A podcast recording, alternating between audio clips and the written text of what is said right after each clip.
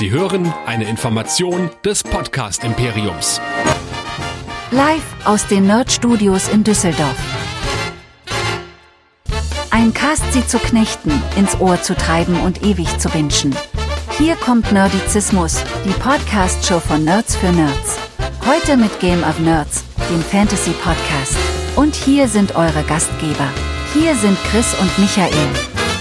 Herzlich willkommen zu Game of Nerds, dem Fantasy-Podcast hier bei nerdizismus.de, in dem wir regelmäßig House of the Dragon und Rings of Power besprechen. Mein Name ist Chris und mit mir dabei Meister Michael. Ich grüße dich. Hallihallo. Ja, Michael, wir sind jetzt berühmt, ne? Wir sind im Radio. Naja, wir werden im Radio sein. Ja. Je nachdem, wann ihr das hier hört. Ne? Also wir nehmen heute am 28. September auf und falls ihr am Freitag, den 30.09. noch nichts vorhabt, dann hört doch mal um 19 Uhr in WDR Cosmo rein. Da waren wir nämlich zu Gast beim lieben Jörn vom WDR Podcast Glotz und Gloria und haben dort äh, ziemlich überzogen. über 90 Minuten über House of the Dragon und Rings of Power mit ihm gesprochen und haben mal versucht, ob wir aus einem Anti-Fantasy-Serienmenschen noch einen Fantasy-Serienmenschen machen. Ich bin immer, immer gerne zu Gast bei anderen Podcasts, weil da muss ich nicht schneiden. Und der arme Jörn hat jetzt die Aufgabe, diese 90 Minuten auf ziemlich genau, ich glaube 50 hat er Zeit, 55. 55 hat er irgendwie gesagt in der Richtung, ne? Haben wir es denn geschafft, ihn davon zu überzeugen? Was meinst du? Ich glaube nicht, aber dafür war einfach auch viel zu viel, über das wir reden mussten und viel zu viele Randthemen, auf die wir draufgekommen sind. Von daher, ich find's auch spannend. Also ich möchte mal gerne wissen, ob von mir mehr rausgeschnitten wurde oder von dir. Bei dem Podcast war ich ja hauptsächlich wirklich nur für die dummen Sprüche zuständig und dich konnte man teilweise gar nicht mehr bremsen. Naja, gut. Also wir hatten, glaube ich, schon eine einigermaßen anteilige Redezeit, äh, was das anging. Also von daher, gut, ich habe, wie, wie, wie du hier immer sagst, ich habe eher so das Silmarillion und Ice of Fire Wissen, wobei ich heute auch so ein paar kleine Korrekturen noch hier für mich selber reinschmeißen muss. Ja, und dann warst du doch ab und zu so ein bisschen im äh, Referiermodus. natürlich, natürlich, was auch sonst. Da waren wir also bei denen zu Gast bei Glotz und Gloria und dann würden sie sich natürlich auch freuen, wenn ihr auch diesem Podcast mal ein Abo dalasst. Da freuen sich Emily, die wir leider noch nicht kennengelernt haben und der Jörn ganz sicher. Und wir haben natürlich auch schon die Rückeinladung ausgesprochen. Und es war wirklich eine schöne, schöne äh, Runde, ein schönes Gespräch. Wir werden, glaube ich, über viele Dinge, über House of the Dragon und Rings of Power sprechen oder haben da über viele Dinge gesprochen, die wir hier in unserem Podcast gar nicht so ansprechen. Deswegen hört da auf jeden Fall mal rein. Das war wirklich ganz, ganz famos. Die freuen sich über ein Abo und wir hoffen natürlich, dass wir von denen auch ganz, ganz viele neue Hörer kriegen, die uns dann wieder lauschen. Aber Michael, anscheinend sind ja doch wieder ein paar neue Leute dazugekommen. Es werden sehr, sehr viele und sehr, sehr viel mehr und vor allem auf Spotify. Hallo, liebe Spotify-Hörer. Hallihallo. Und wer nicht nur über die ganzen Podcasts-App auf uns zu uns zugreifen möchte, der geht ganz einfach auf nerdizismus.de, denn da findet ihr alle unsere Serien, unsere Videos, unsere Artikel und, und, und, was wir so in den letzten acht Jahren gemacht haben. Da könnt ihr in alles reinhören. Und das Wichtigste, was wir nämlich gerne immer von euch hören, ist Feedback. Das könnt ihr schreiben an die info at nerdizismus.de, ganz klassisch per Mail, ganz modern über WhatsApp, die 01525 964 0709 oder diskutiert noch moderner mit auf Discord unter nerdizismus.de slash Discord und macht doch fleißig mit bei dem, was sowieso da schon getrieben wird. Und da lasst ihr natürlich auch eine Bewertung da bei iTunes, Spotify oder Podcast Addict. Also da haut bitte mal in die Tasten und lasst mal ein paar Sterne da, da freuen wir uns immer. Ähm, es könnte ein bisschen mehr Feedback sein. Es war ein bisschen ruhig die Woche, aber ein bisschen was ist natürlich gekommen. Ähm, zwei, sage ich mal, durchaus konträre Meinungen, die auch in unterschiedlichen Formaten uns erreicht haben. Und dann will ich zum einen mal äh, Buchenswert äh, auf Twitter zu Wort kommen lassen. Der schrieb Folge 5 und 6 von House of the Dragon waren schrecklich langweilig. Der Schauspieleraustausch gab mir den Rest, der erscheint völlig sinnlos. Die sehen nicht älter, nur weniger markant aus, während zum Beispiel Sir Prinzessinnen Wegflexer unverändert aussieht. Naja, okay, die Matte ist fünf Zentimeter kürzer. So. Dem entgegen steht dann ähm, die Nachricht, die wir von unserer Hörerin Judith bekommen haben. Ihr habt von ihr schon mal eine längere Sprachnachricht im Rahmen unserer Herr der Ringe äh, Podcasts gehört, also als wir die Filme besprochen haben. Auch da übrigens kam schon die Nachfrage, ob denn und wann denn die Rückkehr des Königs kommt. Das kommt natürlich noch. Wir sind im Moment ein bisschen so im Overkill, was Content angeht. Wir müssen auch noch Ende aufnehmen. Es kommt auf jeden Fall. Wahrscheinlich so als krönender Abschluss der Game of Nerds Reihe, bevor die sich dann wieder eine Weile schlafen legt. Aber jetzt wollen wir doch mal reinhören, was die Judith zu sagen hat. Und die ist, äh, ohne es viel zu viel zu wegvernehmen zu wollen, doch ziemlich anderer Meinung als der Twitter-User buchenswert. Hallo liebe Nerdisten, ich dachte, ich lasse es kurz zacken, aber nee, ich muss das gleich loswerden. House of the Dragon, Folge 5, der Anfang, what the hell, das Ende, holy crap und alles dazwischen so richtig schön. Game of Thrones, das ist Game of Thrones vom Feinsten. Ja, Wahnsinn. Ja, also da ist jemand ganz begeistert. Michael, bist du denn auch begeistert oder bist du eher so Team langweilig? Ich bin so ein bisschen gespaltener Meinung, was mich auch in diesem Podcast ein bisschen zerreißt, weil einerseits ja, die Game of Thrones Serie ist ein bisschen kurzweiliger und da passiert sehr viel. Andererseits möchte ich genau heute über Rings of Power und ganz viele Theorien reden, was wir aber erst nächste Woche haben. Also ich bin da etwas gesplittet. Ich kenne ja viele der Events schon, die da porträtiert werden und die da, ja, so abgerissen werden. Und dementsprechend, ich find's noch gut, ich find's noch spannend, ich find's vor allen Dingen gut, wie sie es konkretisieren, was George R. Martin ja nur angedeutet angedeutet hat in seinen Werken. Aber ich finde, da ist gar nicht so viel, zumindestens aus meiner Sicht, zu diskutieren, weil das eine sehr, ja, sehr, sehr naheliegende Umsetzung ist. Also äh, sehr, eine, eine sehr getreue Umsetzung, wo sie sich eigentlich weniger Freiheiten nehmen und das für Buchleser zwar spannend ist zu verfolgen, aber nicht unbedingt spannend ist meiner Meinung nach viel drüber zu diskutieren. Findest du, na, dann können wir ja vielleicht ein bisschen mehr über die Handlung sprechen als über das Meta oben drüber. Mhm. Zum Beispiel können wir darüber reden, dass wir einen neuen Publikumsliebling haben. Denn Rhea Royce, die ganze zwei Minuten Screentime hatte, hat das Internet gesprengt. Okay, das habe ich in der Tat gar nicht mitbekommen. Erzähl mir. Naja, also das ist ja die ähm, Ehefrau oder die Ex-Ehefrau ähm, unseres fidelen Witwers Damon und sie wird ja am Anfang der fünften Folge dann gekillt. Na. Irgendwie hat's die Schauspielerin, deren Namen ich jetzt äh, leider gerade nicht präsent Rachel habe. Rachel Redford. Danke. Geschafft, mit diesen zwei Minuten ein neuer absoluter Fanliebling zu werden. In den einschlägigen Gruppen schießen die Memes nur so aus dem Boden mit ihr. Das ist unglaublich. Mhm. Und alle sind mehr oder weniger voller Bewunderung Also es war, es war wirklich interessant mit anzusehen. Und ich war auch etwas überrascht, weil ich dachte so, ach guck mal, das ist jetzt also die Frau vom Damon. Hat er nicht vorher gesagt, das ist so eine hässliche Olle? Da habe ich mir noch gedacht, wen haben sie denn dann da irgendwie besetzt? Und dann muss sie dann gleich dran glauben. Äh, kanntest du die schon aus den Büchern? Muss sie da auch dran glauben? Oder ist das so ein frei erfundener Charakter oder zumindest einer, den man jetzt hier mal gesehen hat, der im Buch eigentlich gar nicht vorkommt, außer dass er mal erwähnt wird? Nö, eigentlich alles wird hier im Buch so ein bisschen beschrieben. Was interessanter ist, und das meine ich mit dem, wie getreu sie dran geblieben äh, sind, ist, dass dieser Tod stattfindet. Der ist dokumentiert.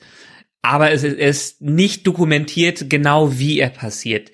Es wird hineingedeutet von den Meistern in diesen Büchern, in den fiktiven historischen Dokumenten, dass Damon eventuell was damit zu tun gehabt haben könnte, weil der Tod ja doch sehr ungewöhnlich war für dass sie eine sehr gute Reiterin sein sollte und wie sie am Ende umgekommen ist. Und das, dem wird hier eigentlich nicht viel Spielraum gelassen, sondern es wird direkt gezeigt, wie Damon es durchführt. Und ja, die Schauspielerin fand ich auch sehr passend in der Rolle und es, es hat mir Spaß gemacht, der Szene zuzusehen ich persönlich hätte es, glaube ich, spannender gefunden, wenn man das Ende so ein bisschen offen gelassen hätte. Wenn Damon nicht mit dem Stein auf sie zugegangen und auf sie eingeschlagen hätte, sondern dass man einfach nur, ja, er könnte davor stehen, sie haben Dialog und dann in irgendeiner späteren Szene wird erzählt, dass sie gestorben ist und Damon hat seinen großen Auftritt bei der Hochzeit. Das würde doch viel Raum für Spekulationen lassen und wäre doch viel diskussionsfreudiger als das, was man uns direkt gezeigt hat. Was das Internet auch zum Kochen gebracht hat, war die Frage, wie der Dämon das mit dem Pferd angestellt hat. Das habe ich auch nicht ganz gerafft. Der macht da irgendwas und schwupps geht das Pferd durch da hätte ich mir irgendwie mal so einen kleinen Zwischenschnitt gewünscht, der irgendwie zeigt, dass er das Pferd irgendwie sticht oder irgendwas macht. Das hatte schon fast mhm. Jedi-mäßiges, der fuchtelt da so rum und sofort geht das Pferd durch. Also, hm, war ich so, okay, was ist denn jetzt passiert? Aber ja. ja. Bleiben wir doch beim Damon, denn wir haben ja in diesem Podcast gesagt, wir wollen uns nicht so chronologisch durch die Folgen klicken, sondern eher so, was die ähm, Charakter angeht. Und dann bleiben wir doch einfach mal bei ihm. Die Rhea Royce, also seine äh, verstorbene Gattin, hat ja noch was zu ihm gemeint, nämlich äh, du bringst sowieso nie was zu Ende. was meint sie denn damit? Ist das irgendwie, hat das noch eine Bewandtnis? Naja, es wird ja schon sehr stark angedeutet in den ganzen Szenen, wo er irgendwas mit Sex zu tun hat, dass er nicht unbedingt der beste Performer ist oder nicht wirklich abschließen kann, was das Thema angeht. Äh, sei es in der Szene mit Rhaenyra oder in anderen Andeutungen dafür, dass seine Potenz wohl nicht die größte ist. Ob es jetzt daran liegt, dass er einfach keine Leidenschaft für diejenigen empfindet, mit denen er da rummachen soll, oder dann doch sein Ego größer ist als seine Potenz, das ist die Frage. Aber dass er eine Potenz hat, wird ja spätestens in Folge 6 klar, weil er ja noch Kinder gezeugt hat. Die kommt wahrscheinlich einfach nur, wenn er innerhalb seiner Sippe ist, das ist sein Kink. Ja, ja, ja, genau. Der braucht halt seinen Lack und Leder plus weißem Haar. Ja, ganz genau. Ja. Der Dämon ist ja dann auch noch später Dreh- und Angelpunkt einer folgenreichen Verwechslung zu der wir dann später kommen. Bleiben wir eben noch kurz beim Damon, denn der hat in diesen zwei Folgen doch relativ wenig zu tun. Es gibt noch mal ein Backlash auf eben jeden Mord an seiner Ex-Frau, nämlich auf der, ja, man nennt es im Internet schon The Green Wedding. Die Hochzeit. Ja, es kann kein Game of Thrones, äh, keine Hochzeit bei Game of Thrones in dieser Welt stattfinden, ohne dass nicht irgendwas Ereignisreiches passiert und mindestens ein Toter da überbleibt. ja, allerdings. Und auf dieser Hochzeit hat er also einen ganz, äh, ja, rotzigen Auftritt. Sein schwacher Bruder Viserys als König unternimmt auch nicht viel dagegen. Zu Viserys kommen wir auch natürlich gleich noch. Ähm, ja, er schließt dann im Rahmen dieser Hochzeit wird dann im Umfeld eben auch äh, beschlossen, naja, er könnte ja auch das andere Kind aus dem Hause Velarion heiraten, nämlich die, ist die Lena Velarion. Mhm. Und das passiert ja auch dann. Und da bringt das dann zu Ende. Die haben nämlich dann in Folge 6 zwei Kinder. Und das wird nochmal ganz dramatisch. Und eigentlich ist er ja schon raus. Eigentlich ist er schon raus. Er hat gar keinen Bock mehr auf den ganzen Kram. Er hat sich nach Pentos zurückgezogen, nimmt seine Drachen, macht er die Show und ist da eigentlich, ja, der Dude. Und er hat's mhm. eigentlich, er hat's hinter sich, er muss nicht mehr. Ja. Aber seine Frau hat's leider nicht hinter sich und das ist dann doch sehr dramatisch und er wird vor die gleiche Frage gestellt, wie sein Bruder einst, wenn es nämlich um die Geburt geht. Geburt ist auch so ein Thema bei den zwei zwei Folgen. Ja, ja. Auch eine Geburt kann in dieser Serie nicht gut verlaufen, wie wir es scheinbar immer in diesen Szenen mitbekommen. Und ohne viel, allzu viel zu spoilern, das wird nicht die letzte Geburtsszene sein, die wir zu sehen bekommen. Ja, Kinder sind wirklich ein Ding. Also Pentos, er kriegt einen Job angeboten, er will bleiben, da der King sein mit seinen Drachen. Wirklich will er ja nicht unbedingt. Sie legt ihm ja schon nahe, dass er eigentlich da nichts macht, außer zu saufen und im Haus zu bleiben.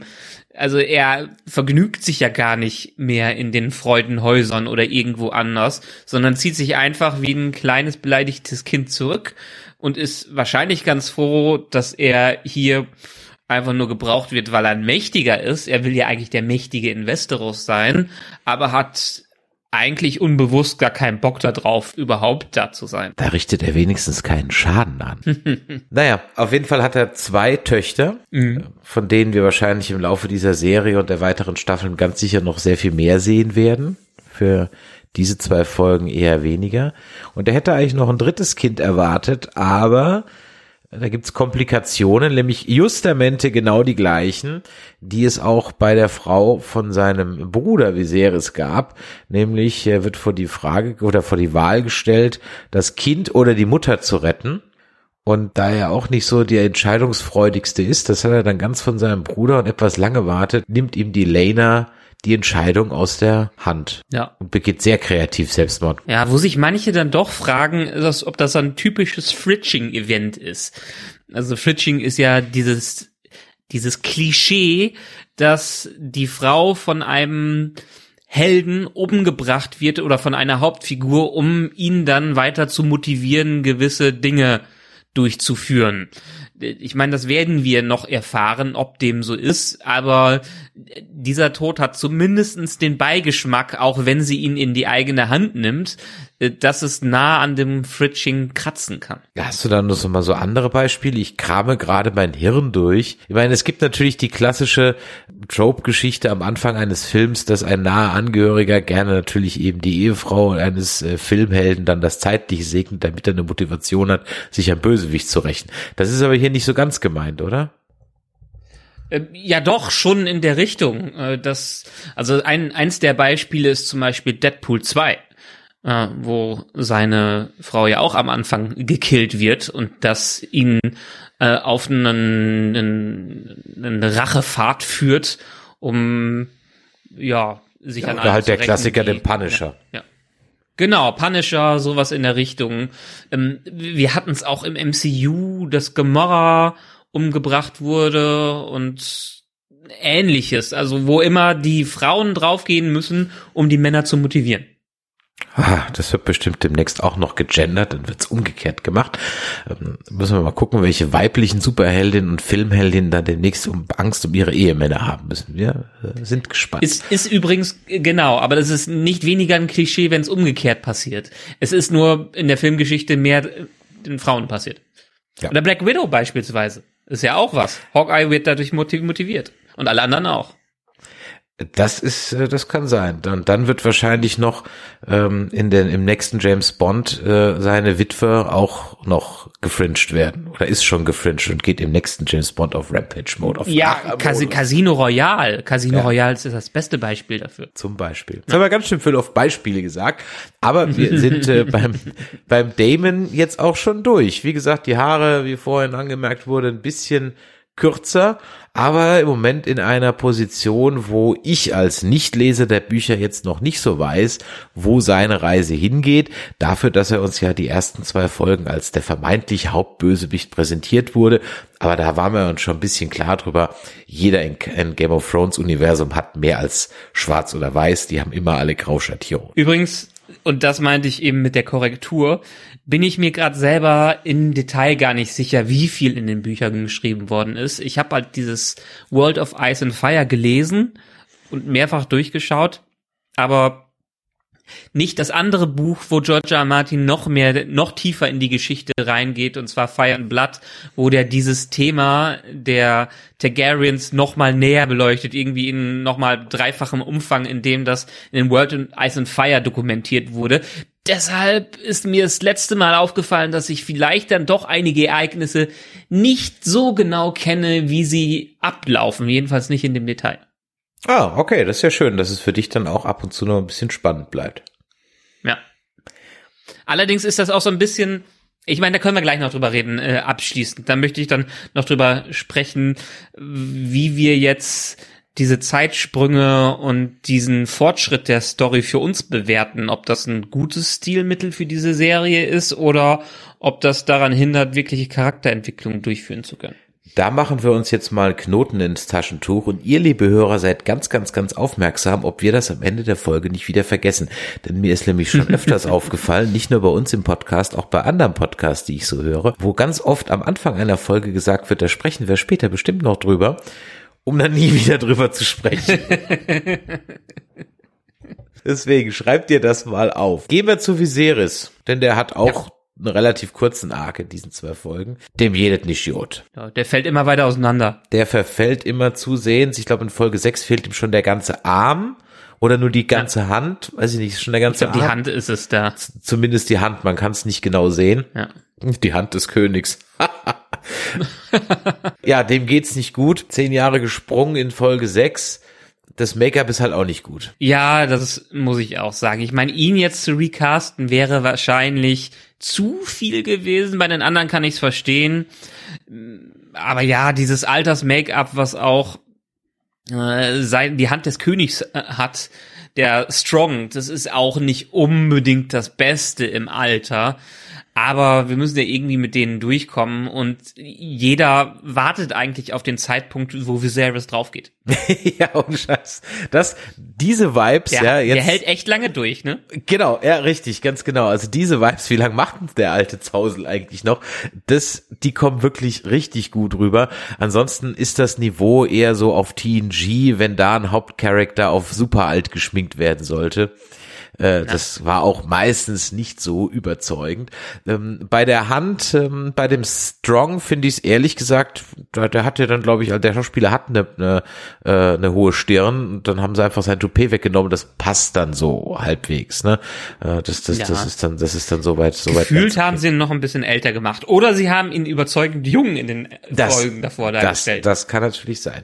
Dem geht's aber Oh, nicht per nur. äh, perfekt übrigens. In dem Fall ist mir heute mal eine ganz andere Story, die ich reinwerfen kann. Dass es ein Düsseldorfer Start-up gibt, das sich mit dem Thema Hair Haarsysteme, Hair Systems beschäftigt. Hast du einen Plan, was Ha- Hair Systems sind? Naja, Toupets halt. Auf Neudeutsch. ja, weil war mir nicht bewusst. Ich bin nämlich mal in den Tunnel heute abgetaucht, weil mein Haar ist ja jetzt auch nicht mehr das fülligste, was ich hier so habe, auch wenn die Fotos auf unserer Webseite was anderes bezeugen. Das, das fand ich ganz faszinierend, dass es scheinbar eine ganze Industrie gibt, Ja, die äh, äh, echt Haarperücken verkauft und das damit bewirbt, dass es besser ist, als sich die Dinger äh, schmerzhaft zu verpflanzen zu lassen. Ja, und die, die es verpflanzen, werden dir genau das Gegenteil davon erzählen. Deswegen haben wir einen Kunden, der beides macht, also beides im Haus hat. Und übrigens im Google mal, schaut mal auf YouTube nach Hair Transplantation Flight Antalya. Macht das einfach mal. Ist ein Ding. Das ist ein lustiges Ding. Macht's einfach mal. Das ist sehr, sehr Ja. spaßig. Also Ja. wa- was ich zumindest sehr lustig da fand, ist, wie die präpariert werden, indem, wie die diese Perücken raufbekommen, dass einfach Leute, die weniger dichtes Haar haben, eine Tonsur rasiert bekommen und das da draufgesetzt wird. Ja, mit doppelseitigem Klebeband.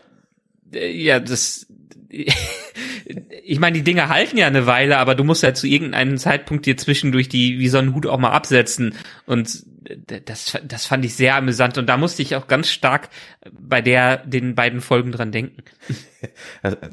Okay, das sind halt Probleme, die ich an der Stelle nicht habe. Vielleicht habe ich andere Assoziationen, die du nicht hast. Ähm, jetzt hast du mir meine schöne Überleitung ganz kaputt gemacht.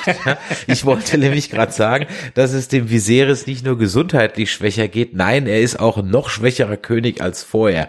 Das wird uns eindrucksvoll ähm, demonstriert, als er ähm, die Hochzeit zwischen Rhaenyra und Laenor anbahnen will und in der Corliss einfach mal warten lässt, beziehungsweise er zu ihm hingehen muss, er nicht sagt. Es wird uns auf der Green Wedding nochmal unter Beweis gestellt, als der Damon einfach so sich an den Tisch setzt und rotzig sich dann einen Stuhl dazu sieht, obwohl er nicht eingeladen war auf die Hochzeit. Naja, und in Folge 6 als er dann schon altersschwach ist und keine Hand oder Arm mehr hat, je nachdem, da kann er ja kaum noch stehen und da trifft ja sogar dann Alicent die Entscheidungen für ihn und er widerspricht nicht mal. Ich meine, wir sind hier in einer sehr, sehr prekären Phase, was das Ganze angeht. Wir haben eine Thronfolgerin, die angekündigt wurde als Thronfolgerin, aber die jede Menge Zeug macht, was sie nicht unbedingt legitimiert.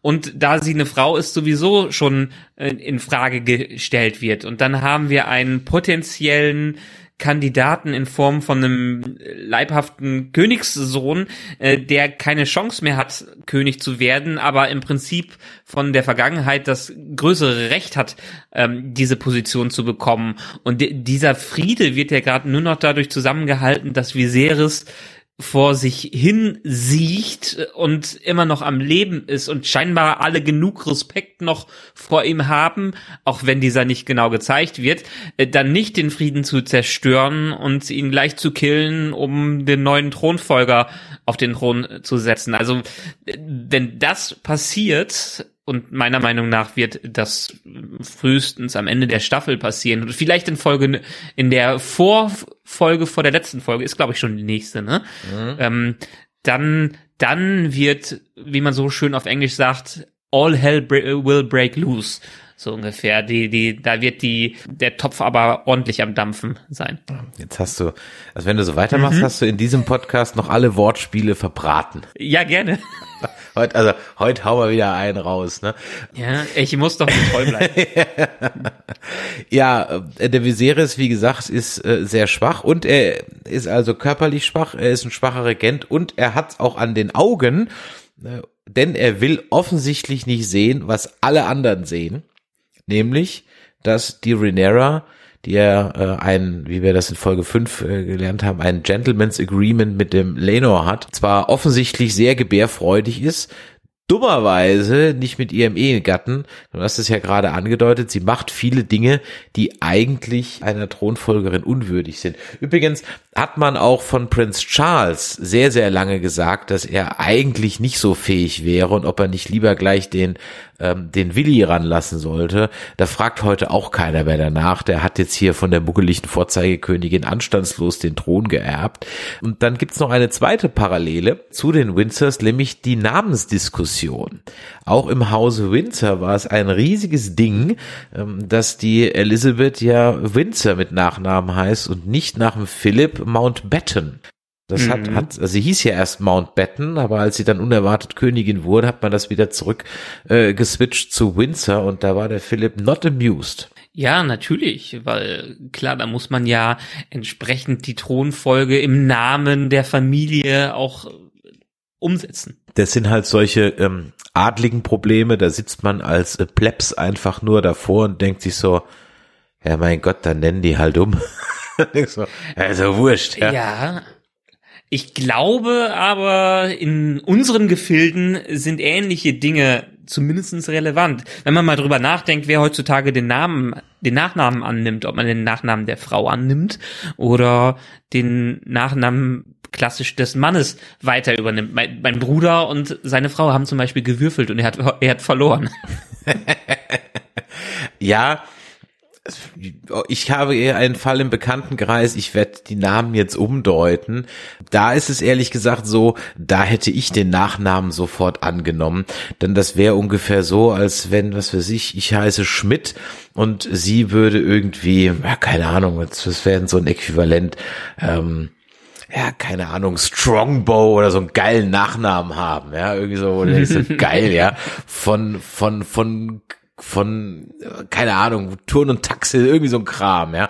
Wo ich dann auch ja, sagen würde, ja, her mit dem Nachnamen, scheiß doch auf meinen, ja, da war es um, auch umgekehrt. Jetzt heißt sie halt dann Schmidt, ne? Und denke ich so, ah, warum? Ich jetzt, jetzt umgekehrt gemacht. Ja, egal. Also man hat sich auf den Namen geeinigt, man macht eine Hochzeit, es gibt das Gentleman's Agreement, wir lernen das, und jetzt hüpfen wir mal zu unseren ersten Paar hier in der ganzen Runde, äh, nämlich zu Lenor und Renera, ähm, Renaris, ähm, die heiraten ja dann und äh, der ähm, Lenor, der steht eher so auf die Buben, ähm, mhm. wohingegen ja die Rhaenyra was mit Ser Christian hat und äh, der Lover vom äh, Lenor, der heißt Joffrey. Rhaenyra übrigens, nicht Rhaenyra. Sorry, stimmt, Rhaenyra. Siehst du, aber das, das war jetzt so ein richtiger Freudscher. sie, die hat so den Daenerys-Vibes. ja. Herrlich. Und äh, ja, der, der heißt Joffrey, deswegen musste ich, deswegen war ich nämlich gedanklich schon bei, bei äh, Game of Thrones, weil ich an den Joffrey schon in meinem Skript äh, gedacht habe.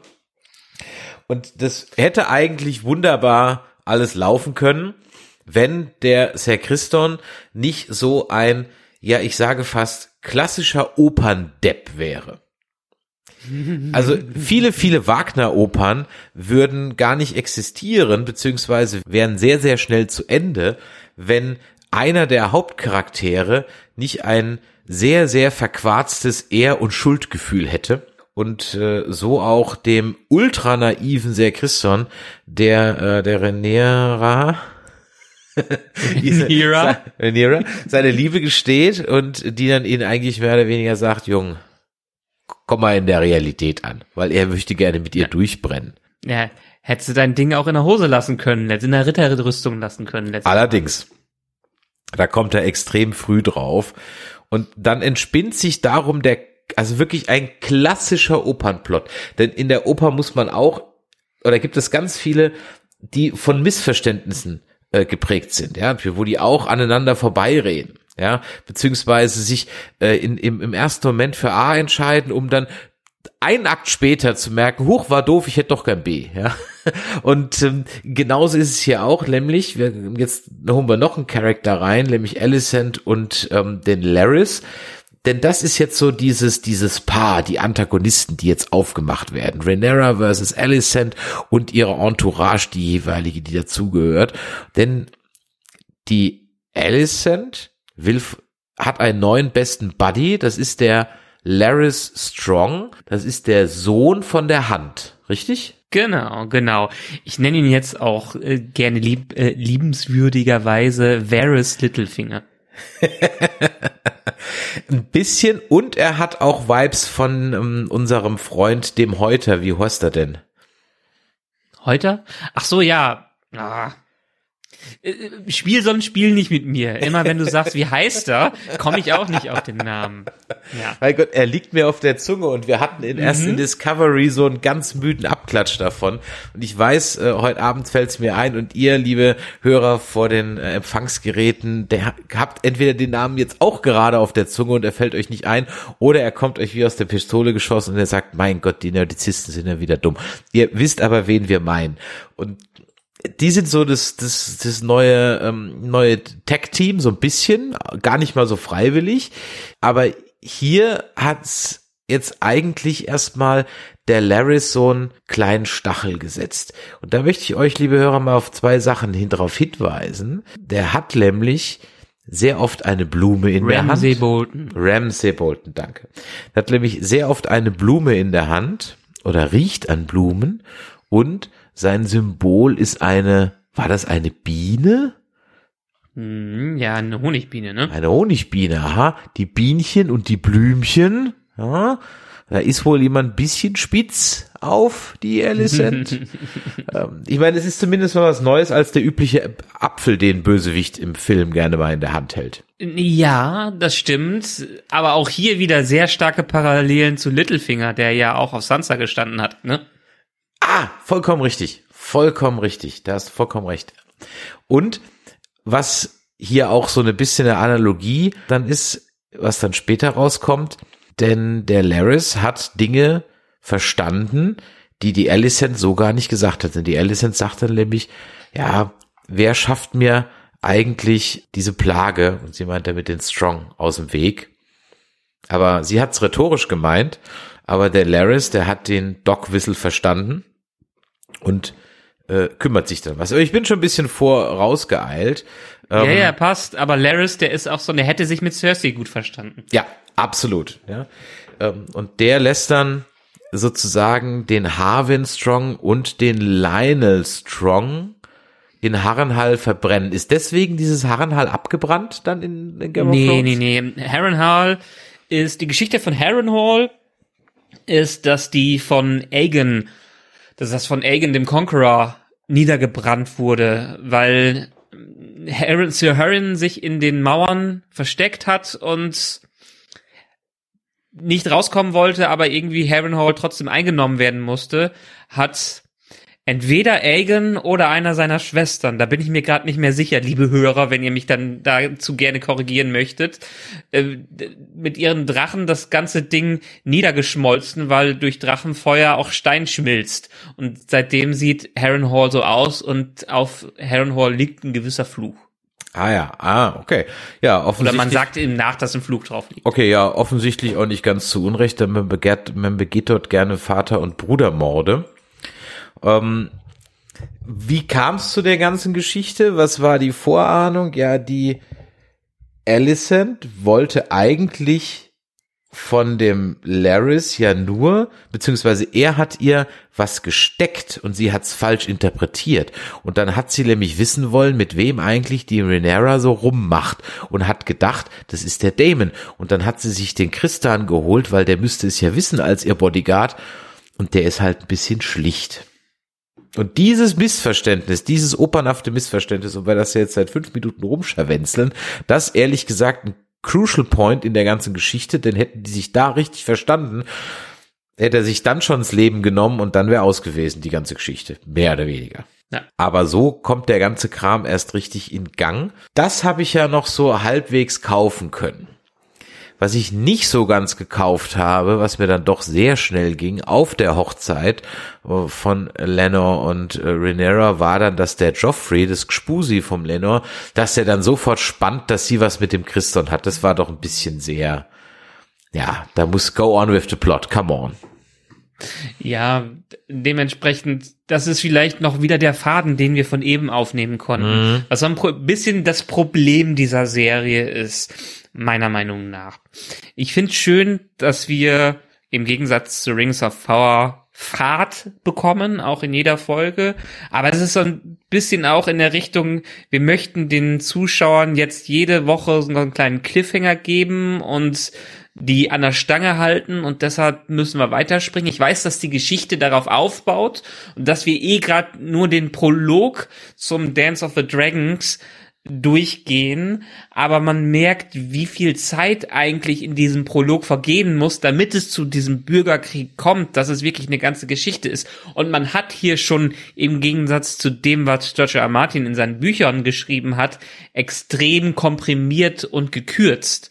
Und dadurch bleibt viel Charakterentwicklung und vielleicht auch interessante Zwischentöne bleiben so ein bisschen auf der Strecke, wo man sich dann gefragt hat, dass vielleicht wären ja interessante Geschichten zwischen Damon und seiner neuen Frau rausgekommen, damit uns erklärt wird, wie sie jetzt so endet in diesem äh, Krieger-Selbstmord, den, äh, den sie begeht. Da hätte man sicherlich noch einiges schreiben können, auch wie er nach Essos, nach Pentos rüberkommt und warum er sich da äh, jetzt warum er es sich da gemütlich macht und dass ja die Stepstones jetzt zehn Jahre später äh, da nie was passiert ist. Also es gibt so viele interessante Geschichten dazwischen, dass es schade ist, dass jede Folge so ein krasser Zeitsprung stattfindet. Vor allen Dingen in der Folge 6 die ja mehr oder weniger wirklich wie ein neuer äh, äh, Pilot ist, den man für diese Staffel gedreht hat, weil wir lernen so viele neue Charaktere, die später wichtig sind,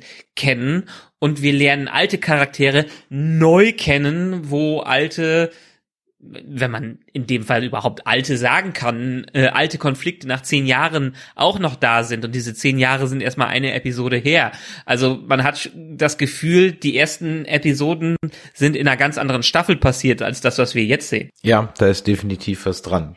Verschieben wir das noch ein bisschen aufs Ende. Lass uns doch kurz bei der Story ein bisschen bleiben. Mhm. Ich muss also kaufen, schweren Herzens, dass der Christian das gespannt hat. Und dann muss ich auch noch kaufen, dass der Sohn Brass hat, da auf, dass er den Joffrey dann auch eiskalt vor allem Mann killt. Und dann muss ich auch noch kaufen, dass er, obwohl er dann wenigstens ähm, schön Seppuku begehen will, ja, klassisch vorm Wehrholzbaum, äh, dass er dann noch der neue Bodyguard von Alicent wird. Ich muss kaufen, dass er nicht dafür bestraft wird. Und ich muss am Ende der oder in der Folge 6 dann noch kaufen, dass er was mit Alicent hat. Eieiei, also ich muss ganz schön Ich viel bei diesem nicht, dass er Christian kaufen. irgendwas mit Doch, Alicent hat. der hat was. Wenn du dir das. Frame, doch, doch, doch, doch, doch. Wenn du dir das Framing anschaust, nein, okay, andersrum. Er will was von ihr. So rum. Vielleicht hat er, er das will was er von ihr. schon, ja. Er will was von ihr. Warum?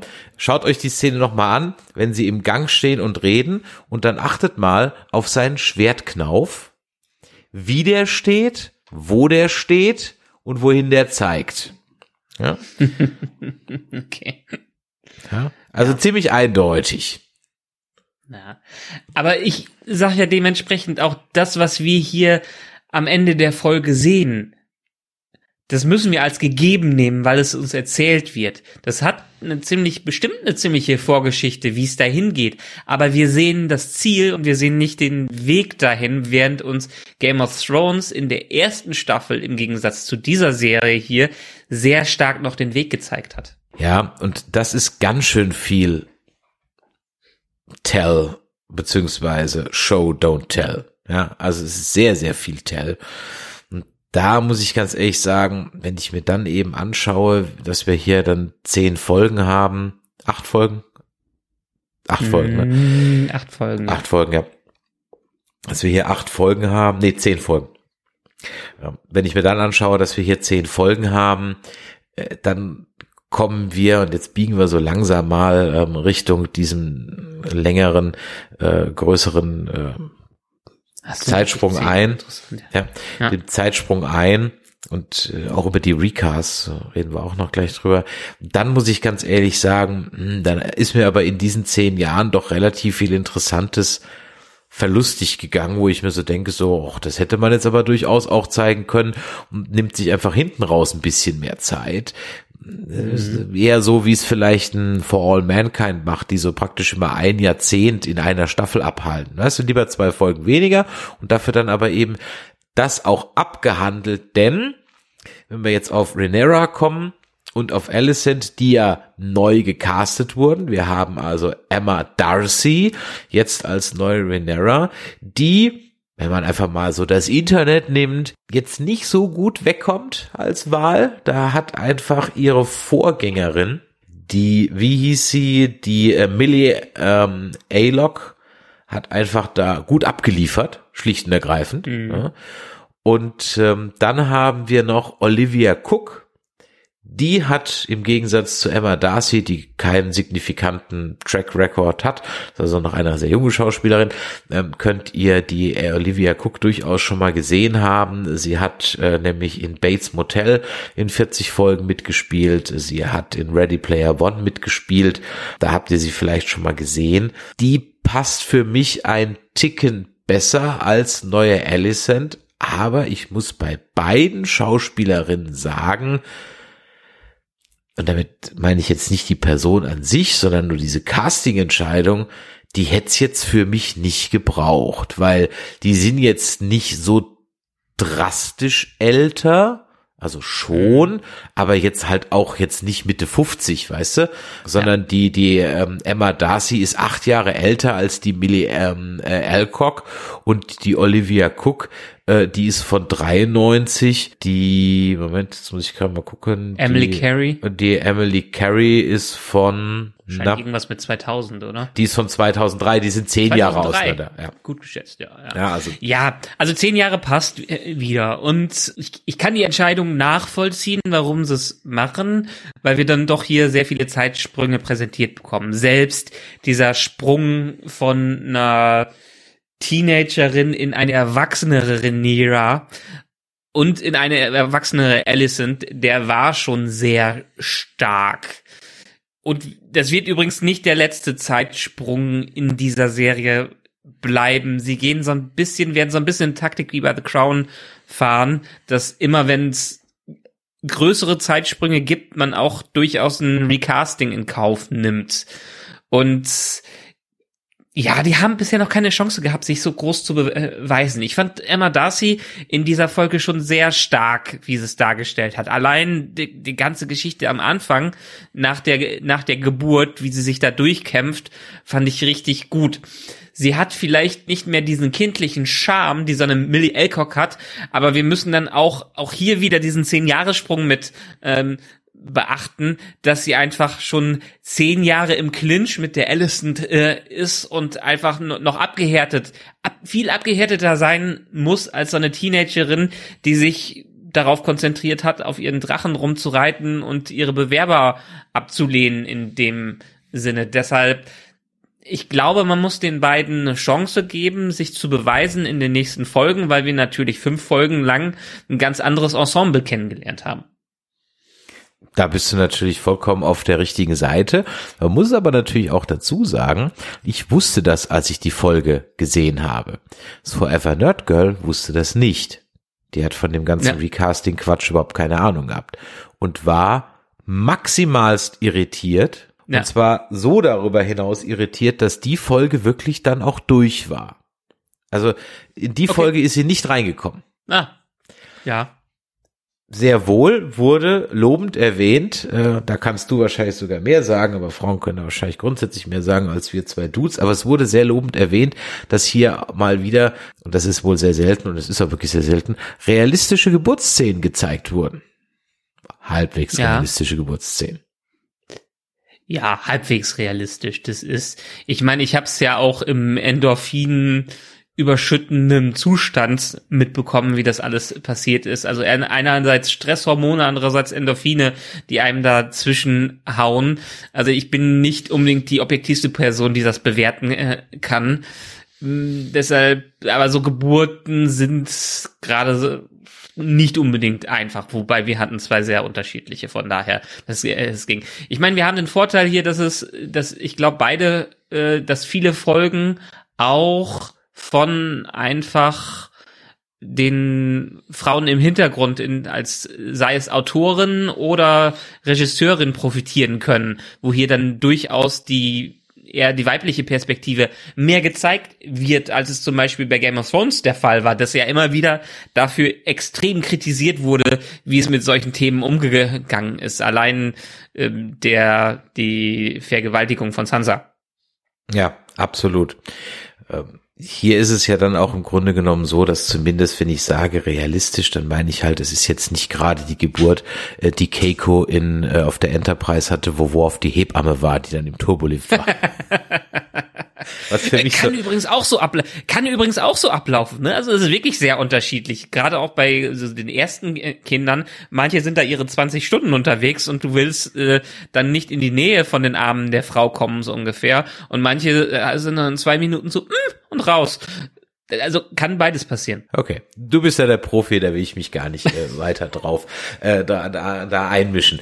Ähm, ja, auf jeden Fall, das hatten wir ähm, schon so ein bisschen abgehakt. Die Fronten, die bauen sich so langsam auf, nämlich Rhaenyra vers- versus Alicent, die auch so, also Alicent so ein bisschen dann die heimliche Regentschaft übernimmt. Und du hast es vorhin angedeutet, wir hatten die Parallelen zum Prinz Charles. Die Rhaenyra macht halt aber auch wirklich nichts, um ihre ähm, um ihre äh, Stellung zu festigen. Nein, äh, sie lässt sich drei Kinder machen vom vorhin schon erwähnten Harvin Strong, der dann äh, auch verbrennt, verbrennen etliche und ich glaube, es werden noch eine Menge verbrennen in dieser Serie. Es ist halt ein bisschen offensichtlich, wenn die Kinder schwarze Haare haben. Ist halt schwierig, das dann zu verbergen. Ja, wenn beide Eltern weiße Haare haben und sogar ein Elternteil eher dunkelhäutiger ist, dann fällt es schon sehr auf, wenn die Kinder nicht mal eine gewisse, nach dem dritten Kind nicht eine gewisse Ähnlichkeit mal irgendwie da ist.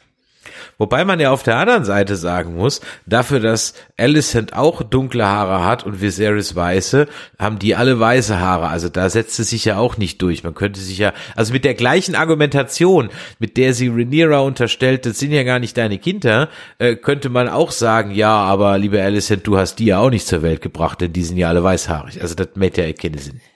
Ja, hä, Moment, aber sie hat sie ja ausgetragen. Ja, aber du könntest ja auch nur behaupten. Ja, sie, sie, sie, hat, also die haben beide, die haben beide die ausgetragen und deshalb bei den einen kommen weißhaarige Kinder, Ja, bei den eben, anderen ja. nicht äh, raus. Ja. Also von daher, aber das Targaryen-Gene sind schon recht starke Gene und es ist eher selten, dass bei einer, ja, na, bei einer Verbindung zwischen zwei valyrischen Häusern nicht was Weißhaarigeres dabei rauskommt und das ist schon sehr, sehr auffällig.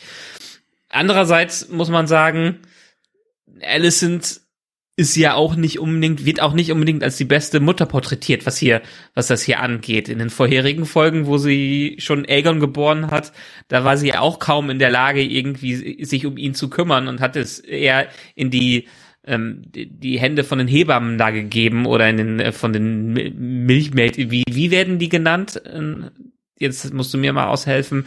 Äh, in der Vergangenheit Eine die. Ja. die Amme, ja, aber die haben noch einen anderen Namen. Egal, Ah, okay. komme ich gerade nicht drauf.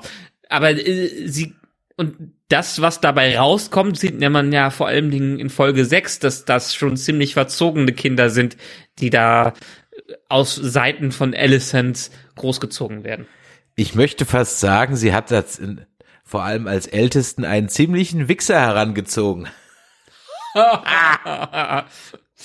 ja, Ich meine, entweder ist sie ihm schon öfters ins Zimmer reingewandert, wo sowas passiert ist, oder die don't really give a fuck ähm, irgendwas, was das angeht, weil als Mutter so zu reagieren, wenn man in den Raum reinkommt und dieses Thema nicht mal anzusprechen oder nicht peinlich berührt rauszugehen, kann ich mir nicht vorstellen. Naja, wir hatten ja in einer unserer vorigen Folgen über die Wandteppiche von Alicent gesprochen, die übrigens immer noch da sind und inzwischen sogar in den Gängen hängen. Mhm. Das Fenster kennen wir übrigens auch. Ja, klar, das ist das Fenster, wo der, äh, wo nicht nur Cersei stand, sondern sich auch ihr Sohn runtergeschmissen hat, ne? Richtig, ganz genau. Ja. Sprechen wir kurz über die Kinder. Sechs Stück an Ja. der Zahl, die uns wahrscheinlich im Laufe dieser Serie noch A, oft gerecastet und B, noch wichtig werden. Wir haben die drei Kinder von Alicent. Aegon, den kannten wir halt schon als kleinen Säugling, schräger Dude und ein ziemliches Mamakind. Und da haben sie auch einen gecastet, der wirklich auch selten dämlich aus der Wäsche gucken kann. Vor allem noch mit dieser blonden Friese. Also großartiges Casting. Der guckt wirklich so, so geil aus, doof aus der Wäsche. Es ist sensationell. Sensationell. Er erinnert ein bisschen an Daenerys Bruder, den Viserys aus Game Ja, of Thrones. Ganz genau. Dann haben wir den Aemond. Der hat keinen Drachen. Äh, Kannst du vielleicht mal kurz sagen, warum, was brauche ich denn, um einen Drachen zu bekommen und warum hat der keinen? Du brauchst erstmal ein Drachenei und dann muss dieses Drachenei auch noch schlüpfen. Und dass ein Drachenei da ist, ist nicht unbedingt die Selbstverständlichkeit, weil dafür müssen erst Dracheneier gelegt werden und die müssen dann von nahen Anverwandten ja weitergegeben werden, so ungefähr. Deshalb, wie wir auch in einer der Folgen mitbekommen, irgendwie nur ein Drittel aller Dracheneier schlüpft überhaupt. Und dementsprechend muss nicht jeder Nachfolger eines Targaryens unbedingt Drachen bekommen. Und das ist, zeugt ja schon vom ersten Anflug, was uns im Dance of the Dragons erwartet, dass die Drachen irgendwann ausgelöscht äh, sein werden. Ja, vor allem, weil wir, um dann noch mal ganz kurz zu Lena zu springen und ihrem Drachen Vega, das war, ganz ehrlich, das war eine tolle CGI-Work von den Künstlern, den Drachen so überzeugend alt aussehen zu lassen. Fand ich richtig gut. Ja. Der sah wirklich Definitiv. richtig, der sah richtig gut aus. Also der, ähm, der Aemond, der hat keinen Drachen und seine, dann gibt's noch die Schwester, die Elena.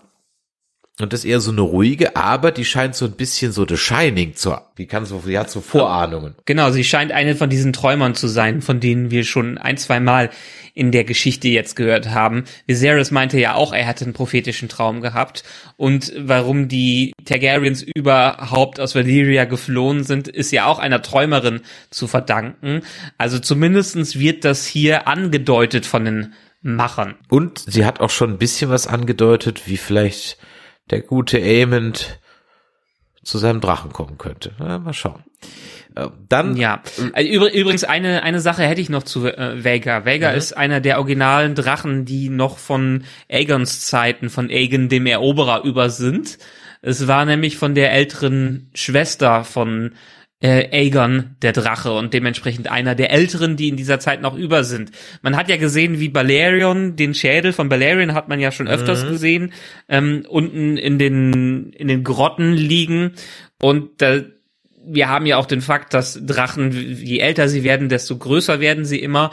Und Balerion ist auch, der war mehrere hundert Jahre alt, bevor der überhaupt draufgegangen ist. naja, schaut an. Dann haben wir noch die Kinder von Rhaenyra. Über die wissen wir noch gar nicht so viel, außer dass, wie gesagt, der Vater der Harwin Strong war, müssen wir ja sagen. Er ist ja Kommandant der Stadtwache. Oder war Kommandant der Stadtwache. Da schätze ich mal, über die Kids werden wir noch ein bisschen mehr in den nächsten Folgen lernen. Ja, warten wir mal ab, was das angeht. Also, wie gesagt, wir sind noch nicht mit den Zeitsprüngen, das ist noch nicht vorüber. Und die Entwicklungen, die schnellen, die da passieren, die sind auch noch nicht vorüber. Und wenn ich mir nochmal hier die Titel der Folgen ansehe, da haben wir noch einiges an Geschichte, was in den nächsten vier Folgen durchgearbeitet werden muss. Ja, das ist ja auch wichtig so, denn es hätte ja wieder einen äh, Punkt geben können, an dem die Geschichte geendet hätte, nämlich wenn Alicent und Rhaenyra ihre Zwistigkeiten beigelegt hätten, als sie äh, Rhaenyra angeboten hat, naja, man könnte ja die Kinder miteinander verheiraten, dann werden die Häuser vereint und alles wäre wieder gut. Das war eine sehr diplomatische, gute Lösung, die hätte funktionieren können. Aber in zehn Jahren können die Fronten sich so dermaßen verhärten. Und wir dürfen auch nicht vergessen, dass Allison immer noch Schiss hat, dass in dem Moment, wo Rhaenyra an die Macht kommt, ihre Kinder Geschichte sind. Mhm, ganz genau. Also im Moment ist es für die Rhaenyra nicht so ähm, schön am Hofe, deswegen entscheidet sie sich am Ende der Folge mit ihrem Gefolge zurück nach Dragonstone aka Drachenstein zu gehen. Und damit enden dann diese beiden Folgen. Das heißt, wir haben jetzt so ein bisschen Team Drachenstein versus Team Königsmund im Moment, ja. Äh, und was ich mir noch hier notiert habe, wo ist denn eigentlich der Otto? Der, der, der Hohenturm, der Hightower. Ja, warte mal ab, der ist ja immer noch nicht dabei. Der ist ja auch Ja, noch nicht mal zur Hochzeit aufgetaucht. Ja, eben. Was das angeht. Und da sind zehn Jahre vergangen. Jetzt ist ja eine Hand des Königs tot und Mhm. der König hat nicht mehr viel zu sagen. Der Vater kann wiederkommen, so ungefähr. Auch das wieder eine wunderbare Doppeldeutigkeit, dass eine Hand des Königs tot ist. das ist ein Knall, ein Knallercast heute. Äh, Ja, Ja. Du hattest was angesprochen, über das wir am Ende nochmal sprechen wollten. Genau, dieses Thema, was ich eben schon ausgeführt habe, dass wir durch diese starken Zeitsprünge und durch die ganze Story, die durch, durch die wir durchspringen müssen, sehr damit beschäftigt sind, uns auf die Story zu konzentrieren, aber weniger auf die Charaktere. Einerseits haben wir einen Cast kennengelernt und die lieben gelernt, scheinbar das Internet, und dann muss man sich schon an den nächsten gewöhnen. Also wir haben nicht die Zeit einer The Crown, wo eine Staffel oder zwei Staffeln zumindestens ein Cast da ist, an dem man sich binden kann und dann muss man sich an was Neues gewöhnen. Nee, wir haben hier Charaktere, die wachsen innerhalb von zwei Folgen auf und äh, andere, die werden innerhalb von zwei Folgen super alt und sterben in der Richtung und dann werden wieder neue eingeführt. Also hat der Zuschauer, muss dem erstmal folgen. Ich meine, die meisten hatten am Anfang von Game of Thrones auch so ein bisschen die Kritik. Ich habe keine Ahnung, wie der heißt und wie der heißt, aber da ist geil Blut dabei und Köpfe werden abgehackt, so ungefähr. Das ist ja hier noch zehnmal schlimmer, dadurch, dass man uns durch die Story hitz- hetzt. Und einerseits sorgt das für ein gewisses Momentum, aber andererseits können dementsprechend auch das Interesse verloren gehen, wenn man dem Ganzen nicht mehr folgen kann. Das Problem löst ja Rings of Power halt anders. Die hätten ja auch riesige Zeitsprüche drin und die haben sich halt gesagt, aber wir lassen die einfach weg. Ja, ja, die haben dann natürlich, deshalb Rings of Power nimmt sich deutlich mehr Freiheiten in der Adaption dieses Materials, während die Serie sich doch schon sehr an die Vorlage, also House of the Dragon, sehr an die Vorlage von George R. R. Martin hält. Kann gut sein und zumindestens, wahrscheinlich wieder, wenn du dein Google Trends bemühst, ist das deutlich beliebter und prominenter im Internet als Rings of Power, wobei meiner Meinung nach äh, Rings of Power zumindestens für Fans mehr Spekulationen gibt und mehr Dinge zum drüber diskutieren, allein wo ich richtig viel Lust habe drauf, nächste Woche schon viel zu reden, was das äh, angeht. Ja, ich bin wach bei House of the Dragon, wo ich bei Rings of Power wiederum manchmal nicht ganz so wach bin oder wie du es immer schön mit deinem Beispiel nennst, dass ich beim zweiten Mal gucken mit meiner Frau dann doch oft schon das Handy in der Hand hab, wo mir das beim zweiten Mal gucken House of the Dragon meistens nicht so geht. Also das hat beides was Gutes und was Schlechtes und wie, gesagt, wir werden bei House of the Dragon auch noch längst nicht am Ende sein, was die Zeitsprünge angeht. Ähm, Und es ist auch nötig, um zu dem Punkt zu kommen, nicht erst nach zwei Staffeln diesen Bürgerkrieg zu starten, wo wir jetzt ehrlich gesagt in den Kapiteln aus den Büchern immer noch wirklich im Prolog sind, wo der noch gar nicht mal angefangen hat. Aber ja, die Charaktere bleiben auf der Strecke und wo du wo wir auch demnächst nochmal drüber reden, was ich jetzt beispielsweise an Andor wunderbar finde, dass Andor sich sehr viel Zeit nimmt und wir sehr viel die Atmosphäre und Stimmung einatmen können, während wir hier bei House of the Dragon eher die Bilder verstehen müssen, die da auf uns zugeworfen werden. In einer Kategorie ist House of the Dragon tatsächlich führend, in einer Chart-Kategorie, nämlich ist aktuell die meist downgeloadetste Serie auf dem russischen Sicherheitsserver. Sicher, dass die Sicherheitsserver noch in Russland stehen? Ja, stimmt, ich muss, ich, ich muss den Gag mal abändern. Ja, auf jeden Fall führt es also aktuell die ähm, Torrents-Charts an. House of the Dragon. Also, liebe Freunde und Hörer da draußen, äh, tut es nicht, ja, tut es nicht. Wenn dann benutzt ein VPN. ja, ich glaube, für heute haben wir es, oder? Ja, ich glaube schon, weil, also ich könnte natürlich noch viel drüber sprechen, aber damit würde ich gleichzeitig spoilern, was wir ja offensichtlich hier vermeiden wollten und dementsprechend, wenn ich mir jetzt die Titel wiederum durchlese, könnte ich wahrscheinlich fast schon die gesamte Story aus den nächsten Folgen zumindest einmal runterbrechen. Bin gespannt, was sie dann wirklich darum, davon umsetzen und ob uns wirklich hier noch richtige Überraschungen im Haus, ins Haus bevorstehen ich komme gerade nicht auf die richtigen Worte, aber das ist ja, es ist einfach viel zu spät. Wir wollten heute noch über Andor reden, was wir jetzt auch nicht mehr machen. In der, das, das passt schon ganz äh, gut. Lass uns das doch hier beenden, bevor ich mich um Hals und Kragen rede. Sensationell. ja, ich glaube, dass wir viele Dinge, Entscheidungen auch erst in der Retrospektive wirklich beurteilen können.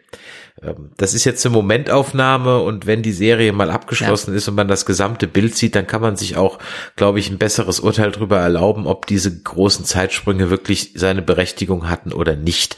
Ähm, aktuell, hm, bin ich noch ein bisschen ambivalent, habe ich noch keine Meinung.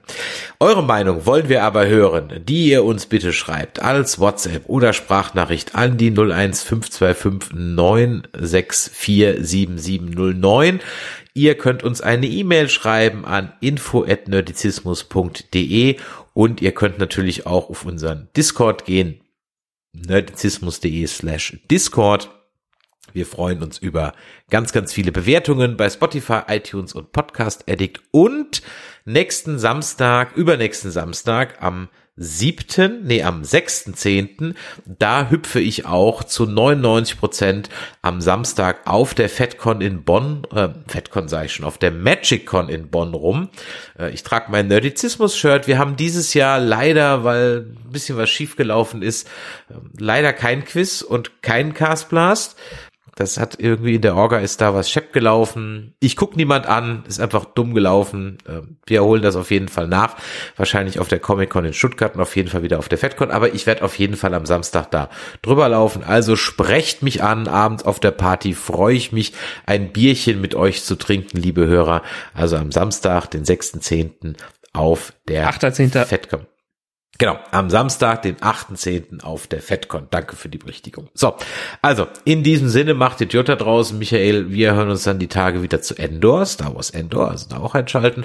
Und nächste Woche gibt's natürlich dann wieder eine neue Folge, wo es um Rings of Power geht. Und nicht vergessen, Freitag, 19 Uhr, WDR Cosmo einschalten. Glotz und Gloria mit uns beiden. Das wird gut. Bis dann.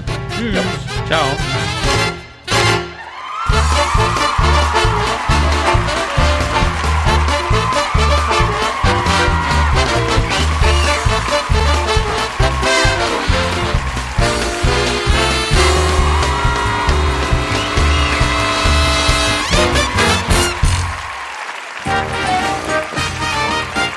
Eine Produktion des Podcast Imperiums.